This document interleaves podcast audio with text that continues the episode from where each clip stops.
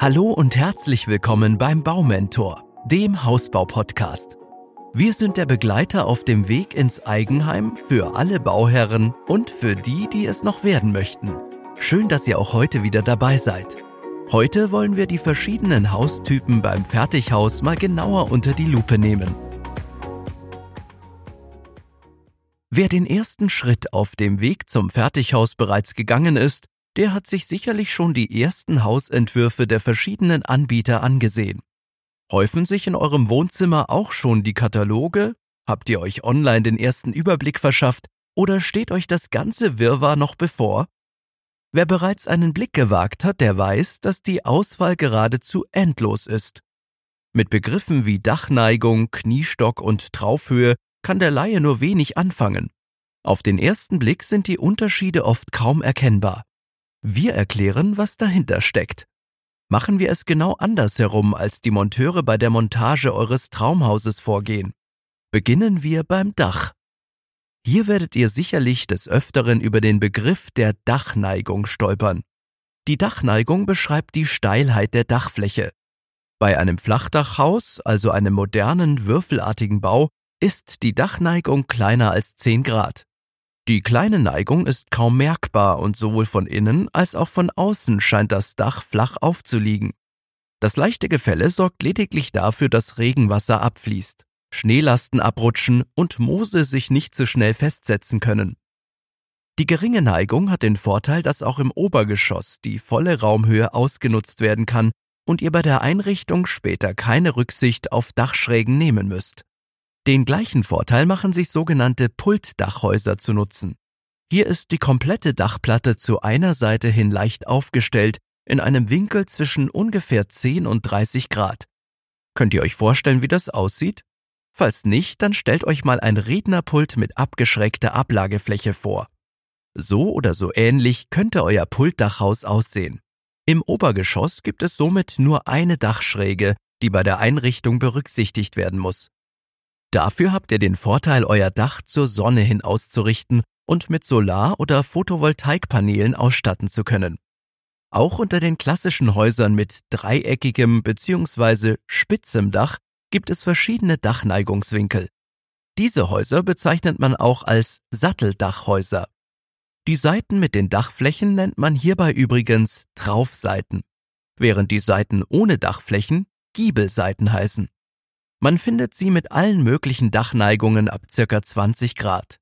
Hierbei solltet ihr beachten, dass die Dachneigung nicht zwischen den Dachseiten, sondern von der Traufe, also der senkrechten Linie zwischen den beiden Seiten gemessen wird. Das heißt also, umso höher die Gradzahl, umso steiler das Gefälle und umso spitzer das Dach. Für euch bedeutet das, umso höher die Gradzahl, umso mehr werdet ihr bei der Einrichtung des Dachgeschosses mit Dachschrägen zu kämpfen haben. Neben Dächern mit einer bzw. zwei Dachseiten gibt es auch Konstruktionen aus vier Dachseiten. Hierbei handelt es sich um sogenannte Zelt- oder Walmdachhäuser. Bei Zeltdächern treffen sich alle vier Dachseiten zu einer Spitze in der Mitte des Hauses. Walmdachhäuser ähneln den Satteldachhäusern stark, haben jedoch nicht nur an den Traufseiten, sondern auch an den Giebelseiten Dachflächen. Sicherlich haben die verschiedenen Dachneigungen und die damit verbundenen Haustypen alle ihre Vorteile. Insofern euer Bebauungsplan euch keine konkreten Vorschriften macht, sind eurem persönlichen Geschmack hier keinerlei Grenzen gesetzt. Auch Kombinationen verschiedener Dachtypen sind heutzutage gar kein Problem mehr. Stöbert hierzu einfach mal ein bisschen im Internet auf den Instagram- oder Pinterest-Profilen der verschiedenen Fertighausanbieter und lasst euch inspirieren. Nachdem wir schon die Raumhöhe im Obergeschoss angesprochen haben, wollen wir uns noch ein weiteres Phänomen anschauen. Die Geschosszahl. So komisch es auf den ersten Blick wirken mag, aber neben ein, zwei oder mehrgeschossigen Bauten werdet ihr auch immer wieder mal auf eineinhalb oder zweieinhalbgeschossige Häuser stoßen. Meist ist hiermit ein Dachgeschoss unter einem Sattel, Zelt oder Walmdach gemeint, dessen Raumhöhe unter 2,30 Meter liegt oder dass die Grundfläche des Hauses um 25 Prozent unterschreitet. In einigen Fällen ist übrigens auch von einem halben Geschoss die Rede, wenn eine zusätzliche Ebene innerhalb eines Geschosses eingezogen wird. Bei der Wahl der Geschosszahl gilt Ähnliches wie bei der Dachneigung. Insofern der Bebauungsplan euch keine konkreten Vorschriften macht, könnt ihr die Geschosszahl ganz individuell auf eure Platzbedürfnisse anpassen. Apropos Geschosszahl, auch die Geschosshöhe ist variabel. Haben die Fertighausanbieter hier Standardmaße, gegen einen Aufpreis bekommt ihr meist aber jede beliebige Raumhöhe. Im Dachgeschoss von Satteldachhäusern ist die Raumhöhe meist durch den Kniestock definiert. Die Dachschrägen liegen auf den Außenwänden auf. Wenn nun die Außenwände noch über den Boden des Dachgeschosses hinausragen, entsteht der sogenannte Kniestock. Dieser ermöglicht aufrechtes Stehen und mehr Raumfläche im Obergeschoss, selbst wenn ihr eine steile Dachneigung gewählt habt. Diese drei Begriffe, Dachneigung, Geschossanzahl und Kniestock, bilden für euch beim Hausbau eine Art Baukasten. Aus jedem Fach sucht ihr euch das für euch passende Maß und setzt die Komponenten zusammen bauen wir doch einfach einmal ein paar Beispielhäuser. Erstes Fach des Baukastens, die Dachneigung. Für unser erstes Beispielhaus greifen wir zu 25 Grad Dachneigung. Zweites Fach, Geschossanzahl. Vielleicht habt oder plant ihr Nachwuchs, entscheiden wir uns daher für eineinhalb Geschosse. Drittes und letztes Fach, der Kniestock.